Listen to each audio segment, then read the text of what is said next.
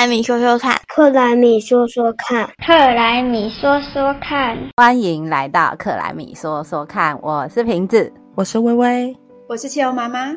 哎，今天来的题目比较妙一点，我说到鲨鱼和蟑螂，你们会想到什么呢？鲨鱼它就是栖息在海里呀，那它的栖息地会有大洋、深海和珊瑚礁，所以它们稳定存在，应该跟海洋生态系有密切平衡的关系吧？因为鲨鱼是海洋食物链中最上层的生物，应该也没有在在大海里，它应该就是王者，没有天敌的物种。可是近几年来，它却被人类威胁了。因为人类的滥捕、环境的污染，所以导致鲨鱼的数量锐减。我要讲蟑螂，我讨厌蟑螂。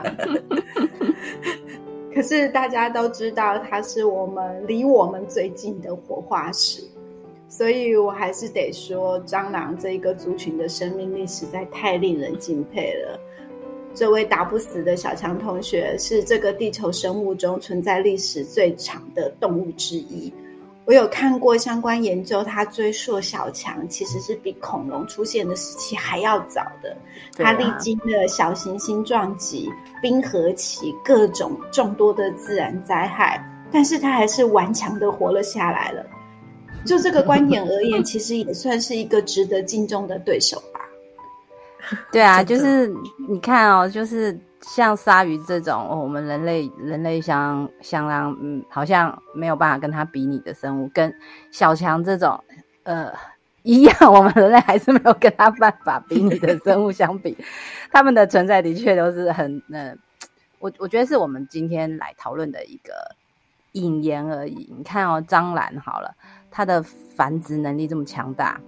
它可以进行有性的生殖，也可以进行孤雌的生殖，也就是我不需要另一半，我就可以复制出我的孩子们。在那个蟑螂，对，这我我我看了一下，我快哭了，好可怕！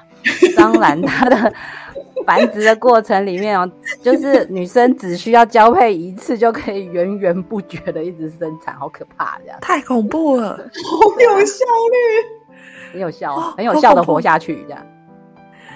我觉得蟑螂它不只是繁殖力强，我觉得你看它可以活这么久，它经历过这么多世代，气候变迁应该也很难消灭它们吧？它们的调顺能力真的超强诶你看哦，高达七十度，它们都还可以正常进行活动，抗寒的能力也很强大，温度低于五度，虽然它会减少活动来降低新陈代谢，但是只要能够消化的食物都可以作为蟑螂的食物来源。在不吃不喝的条件下，它们也可以存活七到十天内。那在水的环境里，即便没有食物，它甚至还可以存活至少一个月，真是太厉害了。它只要喝水就可以活下去一个月，超恐怖。所以以后我们没东西吃，知道要吃谁了？吃蟑螂啊，好恐怖。好，哎，那。这跟我们今天讨论的主题有什么关系啊？难道我们今天是要聊人类如何跟蟑螂学调试吗？我们人类又不可能这样的繁殖，没有办法耐高温和不吃不喝吧？嗯，其实就是好，我们来回到今天主题，终于引言完了，就大家不喜欢的东西来开场，蟑螂这样子。那那么我们人类在生物圈里面又是一个什么样的存在呢？我觉得人类虽然不像生物圈里面其他的物种有强大的生存能力，可是人类的脑袋啊，真的是其他物种所没有的，至少现在看起来是这样。所以，我们过去都自称是万物之灵。用结果来看，也可以发现，就是人类现在的确是主宰了其他物种的生存权。这个地球上的一切，几乎都是为了支撑人类的生活品质。所以就是目前最主流的所谓人类中心主义吧，建立在人类的利益以及人权的理论基础上。我们是人类，总要先确保自己可以好好的活下去啊！我觉得人类的确可以进化成唯一一个这么有有这么多脑容量，可以动脑筋改变地球环境的物种，这件事情本身是一件还蛮神奇的事。但是我想，这也是为什么我们自称万物之灵的主要原因。但是我在这边，我想要强调的是“自称”这两个字，因为其他物种根本就没有反对的权利呀，还是 就算他反对，他也没办法表达。不然想想其他物种的遭遇，我如果不是人类的话，应该会觉得人类根本就是各种的死神转世吧。我们带给这个地球上的，其实就只有破坏跟毁灭而已吧。其他的物种只是没有办法反抗而已。不然，地球其他的物种要是可以反抗，它早就起义推翻人类暴政了吧？人类暴政，对啊，就是呃，基于人类要活下去的这个是人权的考量。我们我也很难去说，我们维持人类生活的权利不重要。但是你们有听过另外一种概念叫做生命中心主义吗？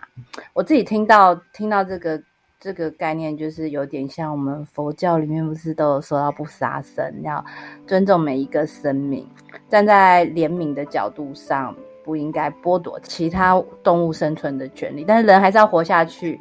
总是要吃东西，所以提倡吃素的时候，它还是可以得到我们活下去需要摄取的营养的最基本的需求，就是不要基于欲望去为了吃好吃的东西，然后去残害别的生命这样子。讲到人权，会让我想到所谓的人道饲养，像以前啊养鸡，就是希望在最小的空间里面养最多的鸡。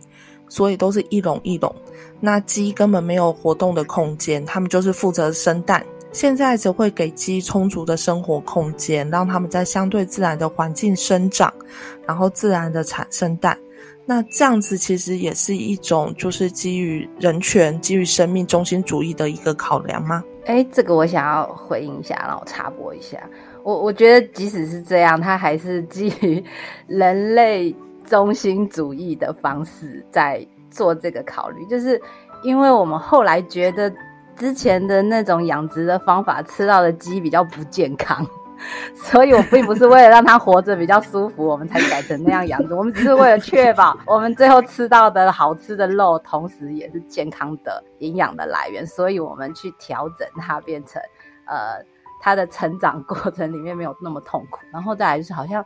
宰杀的时候，也要让这些呃，它的存在只是为了被我们吃掉的这些无辜的生命，在这一件事情上，我觉得是宰杀的那一段，也是好像有一点融合，融合不管是人类中心主义还是生命中心主义的概念，就是我不要慢慢折磨它死，就就瞬间让它结束痛苦之类的，缓和我们的罪恶感啊，对，缓和罪恶感，好复杂哦。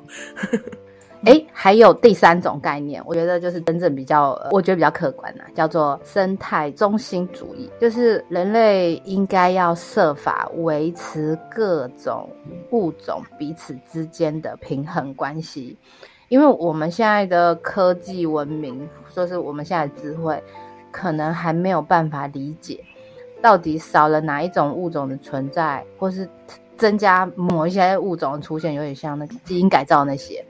到底对于整个生态系统的平衡会造成什么样的影响？那些环环相扣的关系放大之后的的后果，那因为很多物种是受到人类的存在才灭绝，这本来就不是应该要发生的事情。但是，呃，这后面到底有多大的影响？其实我们这一代的人不知道，但是受到苦果的，说不定会是下一代的人这样。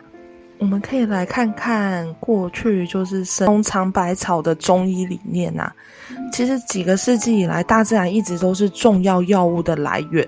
可是人类活动导致的物种灭绝，却可能会促使自然供给陷入危机。比如说雪花莲，呃，它传统上是用来制作止痛药来舒缓头痛的。过度的采伐会导致许多的雪花莲物种受到威胁。那这只是众多受到威胁的药用植物之一。那植物就像当初神农尝百草，它需要去做各种尝试。那植物就是潜在新药的丰富来源呐，经常成为设计新药的一个化学模板。可是目前其实全球的科学家都有说，不是我们不能够非永续的使用野生药用植物。那这样子其实会导致生物多样性的丧失，可能会影响我们未来从大自然获取药物的机会，让我们的未来可能会面临就是无药可医的状况。诶，可是如果照微微这种说法的话，其实如果是为了我们人类未来怕没有药可以医的话，那不是还是人类中心主义吗？所以我觉得是。我觉得这个生态中心主义呀，应该是说物种之间除了必要的食物链关系之外，为了生存不得不的关系之外，对其他的物种都应该要维持一个诚信，然后维持一个生态正义，不伤害、不干扰。其实最好的方式就是管好自己就好，不要去践踏其他生命的意思吧。嗯，好像有点懂，又不是太懂，对吧？所以有点，我我觉得这已经接近了那个哲学的状态了。不过我们还是回到比较简单的问题。哎，那么回到，如果我们认为小强同学是一百分的演化优势物种，那我们人类到底可以拿几分呢？假如物种存在在这个地球上越久，就表示越高分的话，那我觉得人类还蛮有机会不及格的啊。只不过人类是比较坏的地方，就是我们会拉着其他的中大型物种优先消失在这个世界上，找他们垫背，然后找别人，真的是找别人垫背，先把别人搞死这样。对，然后我们自己才会消失。不过我觉得小强同学这种昆虫虽然有些会消失，但是一定不会全部都灭绝，应该还是会继续长命百岁吧。我对他有信心。我会觉得你们看哦，我们这一代的人就已经把未来世代所需要的能资源都吃干抹净了，有点像寄生虫把宿主的养分都吸干，然后最后宿主死了，寄生虫也会死路一条。就好比说海洋里的食物链顶端的鲨鱼啊，它处它至少还呃没有本事把海里所有的鱼都吃光。但是照人类目前的生活方式，严格来说，我们应该是零分吧？我们甚至不需要所谓的大自然反扑，我们就能够自我毁灭了。真的很恐怖。我们人类终究真的只是地球上的所有物种里面的其中一种物种。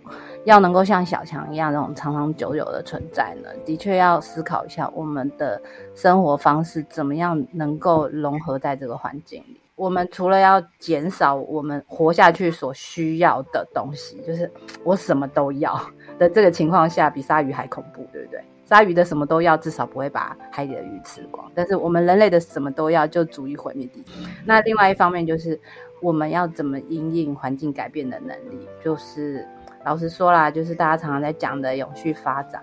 当然，就是希望可以长长久久的发展下去。除了现在需要的发展，未来的下一代他们还能不能够持续的发展？那除了我们这一个世代之间彼此不同种族之间的公平之外，不同世代有没有公平，甚至物种之间的公平，我觉得都可能是很需要大家在心里好好想一想，我现在做的事情到底是站在什么角度，然后去让这件事情发生。不过这题，嗯。我觉得大家需要一点时间回去思考一下，这样。那我们今天就讲到这喽，拜拜，拜拜，拜拜，下次要再一起听哦。